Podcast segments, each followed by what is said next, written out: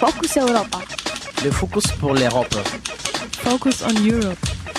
Marcos Europa. Focus Europa. Europa en Focuso. Focus Europa. Fokus Europa. Nachrichten und Themen aus Europa auf Radio Dreieckland.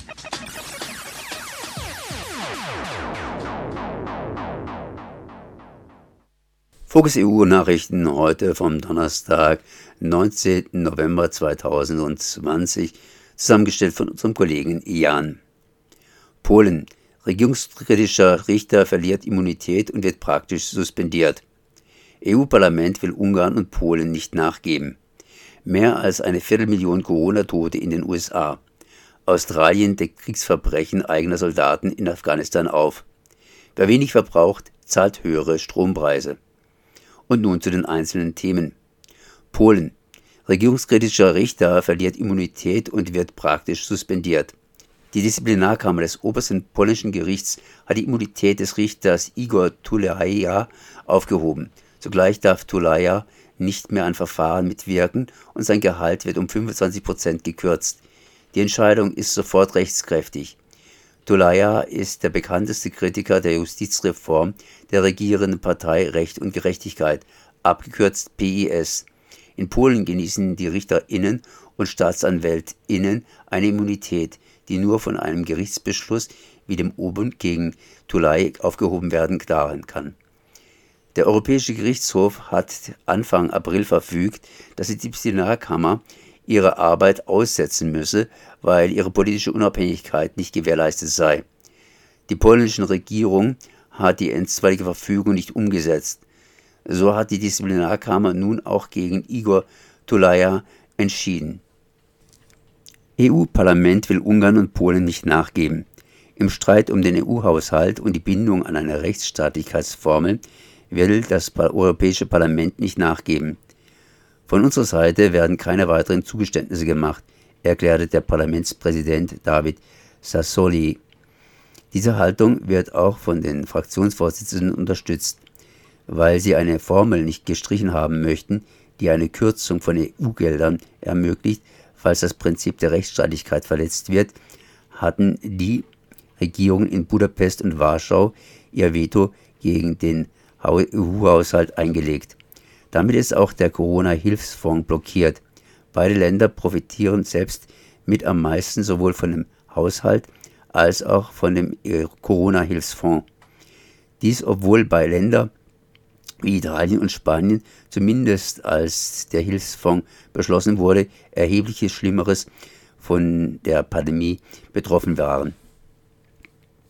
Indessen vereidigte der polnische Ministerpräsident Mateusz Morawiecki das Veto seines Landes mit heftigen Angriffen auf die Rechtsstaatlichkeitsklausel.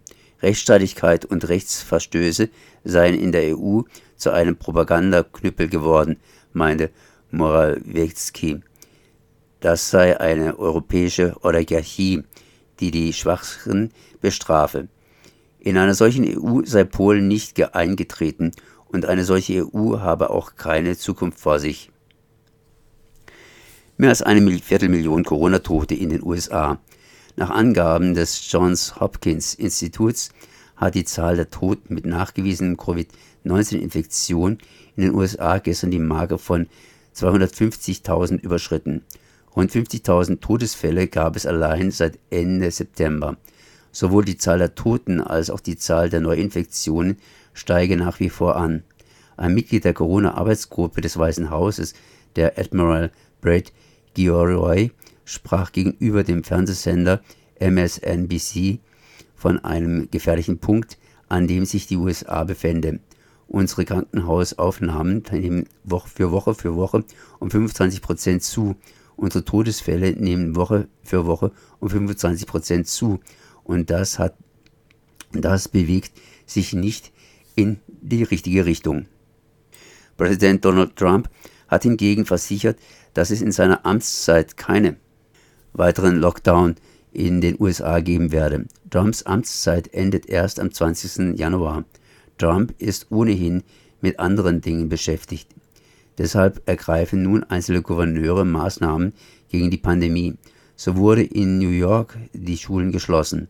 In Deutschland sind innerhalb von 24 Stunden 251 Menschen mit der Diagnose Covid-19 gestorben. Die Zahl der Neuinfektionen lag erstmals seit Tagen wieder über dem Wert des Tages der Vorwoche. Eine Entscheidung hat über zusätzliche Maßnahmen gegen die Pandemie wurde von den Ministerpräsidentinnen am Montag auf den kommenden Mittwoch vertagt. Die Geschäftsführer der Firma BioNTech, Urugo Shahin, hätte, hält es für möglich, dass der von der Firma entwickelte Impfstoff in der ersten Dezemberhälfte in den USA und in der zweiten Dezemberhälfte in Europa zugelassen wird. Ein weiterer Impfstoff der Firma Moderna könnte ebenfalls bald zugelassen werden. Wegen der großen Zahl der notwendigen Impfungen glaubt äh, Uro Shahin aber nicht, äh, dass die Impfung vor April einen spürbaren Einfluss auf den Verlauf der Pandemie haben wird. Australien deckt Kriegsverbrechen eigener Soldaten in Afghanistan auf. Nach einer über fünf Jahre geführten Untersuchung stellte der Oberbefehlshaber der australischen Streitkräfte, Angus Campbell, einen Bericht über Kriegsverbrechen australischer Spezialeinheiten in Afghanistan vor. Demnach wurden 39 Menschen rechtswidrig getötet. Keine der Tötungen habe sich in der Hitze des Kampfes ereignet. Den Getöteten wurde aber zum Teil Waffen und Funkgeräte untergeschoben, um es, so aus, um es so aussehen zu lassen, als wären sie im Kampf getötete Kombattanten. Zum Teil gehörte es zum Aufnahmeritual in die Gruppe, einen Afghanen zu töten. Außerdem wurden Gefangene misshandelt, Soldaten, die widersprachen, wurden eingeschüchtert und diskreditiert. Insgesamt sollen 25 australische Soldaten nachweislich an der illegalen Handlung beteiligt gewesen sein. Die australische Regierung hat einen Sonderermittler eingesetzt, der nach der Untersuchung der Armee nun auch eine strafrechtliche Untersuchung einleiten soll. Die Untersuchungskommission hat sich außerdem für Entschädigungszahlungen ausgesprochen und die Aberkennung militärischer Ehren ins Spiel gebracht. Wer wenig verbraucht, zahlt höhere Strompreis. Nach Angaben der Süddeutschen Zeitung sind die verbrauchsunabhängigen Grundgebühren beim Strompreis in Deutschland zwischen inzwischen 2015 und 2020 um 40 Prozent gestiegen, der verbrauchsabhängige Preis dagegen nur um 10 Prozent. In der Folge zahlt, wer wenig verbraucht, einen relativ höheren Strompreis. Dies trifft vor allem Einpersonenhaushalte und damit häufig RentnerInnen oder Hartz-IV-EmpfängerInnen. Das schiefe Verhältnis von Grundpreis zu Verbrauchspreis fördert auch umweltschädliche Energieverschwendung. Auf die Menge kommt es ja immer weniger an.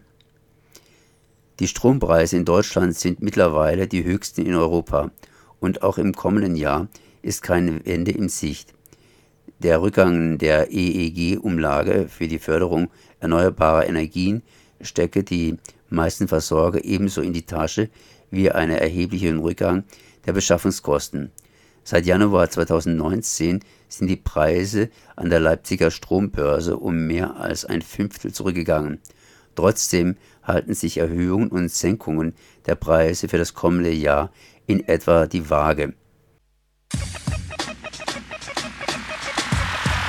Focus Europa. Le focus pour l'Europe.